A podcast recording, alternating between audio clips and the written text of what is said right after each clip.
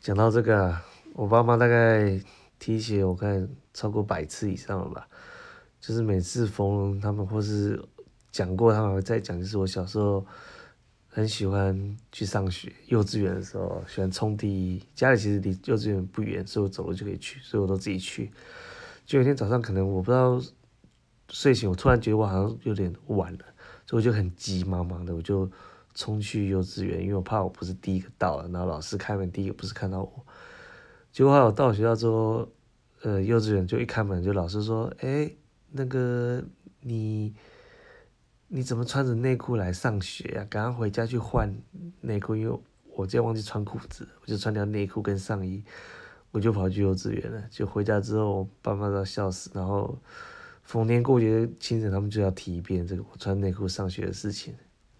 大概是这个吧。